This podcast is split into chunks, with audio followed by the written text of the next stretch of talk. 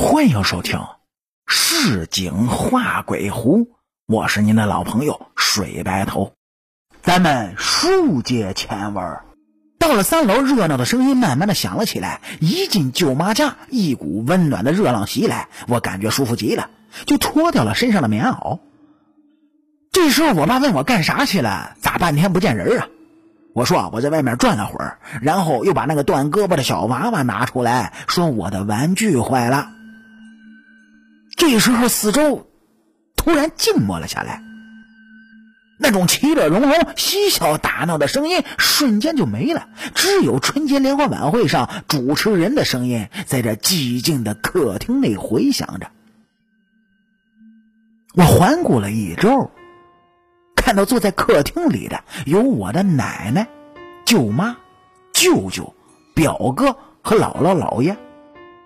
但是他们都是直直的盯着我，表情还是很奇怪，很僵硬。姥姥姥爷穿着黑色的棉袄，他们脸上阴沉沉的，两只眼睛就这么直勾勾的盯着我。我发现他们两个的脸色都很难看，惨白惨白的，有些发青。奶奶戴着一顶棉帽子，此时也盯着我，她的手放在桌子上，两只手干枯瘦弱。像个死人的手。我妈坐在一旁啊，表情是极其的冷漠，而两个表哥呢，则是用一种好奇的眼神看向我，仿佛他们之前从来没有见过我似的。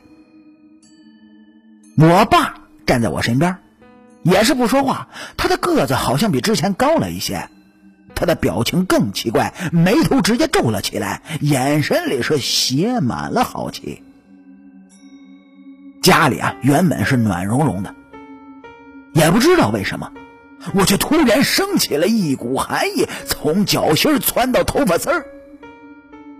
这突然的沉默和注目礼让我是浑身不舒服。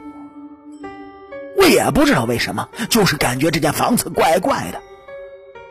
沉默的时间不过两分钟，没一会儿呢，大家又跟没事人似的开始畅聊了起来。刚才那一幕诡异的景象，仿佛只是个幻觉。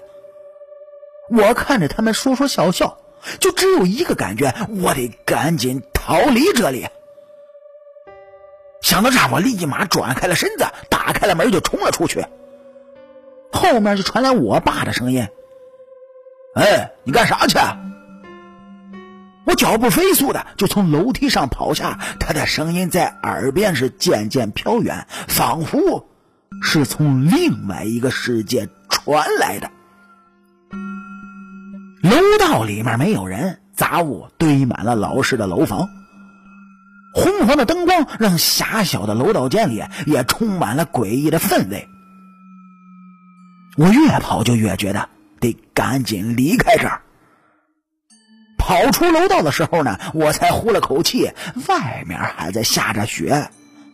我揣着怀里断了胳膊的娃娃，看到他小小的脸蛋上挂着大大的笑容，血红血红的嘴唇和木讷的眼神，再加上他现在可是个残疾人，这越看越觉得这娃娃吓人的要命啊！我是随手就丢掉了手里残疾的娃娃，往巷子里跑去。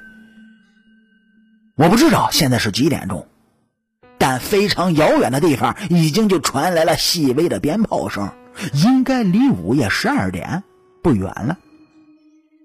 到巷子口转弯的时候，我突然碰到一个人身上，这抬起头一看，我妈披着她那美丽的长发就出现在了面前。她穿着棉袄家居服，眼里是写满了担忧。我不知道怎么了，抱着他就开始哭，说我的娃娃摔坏了，被我扔了。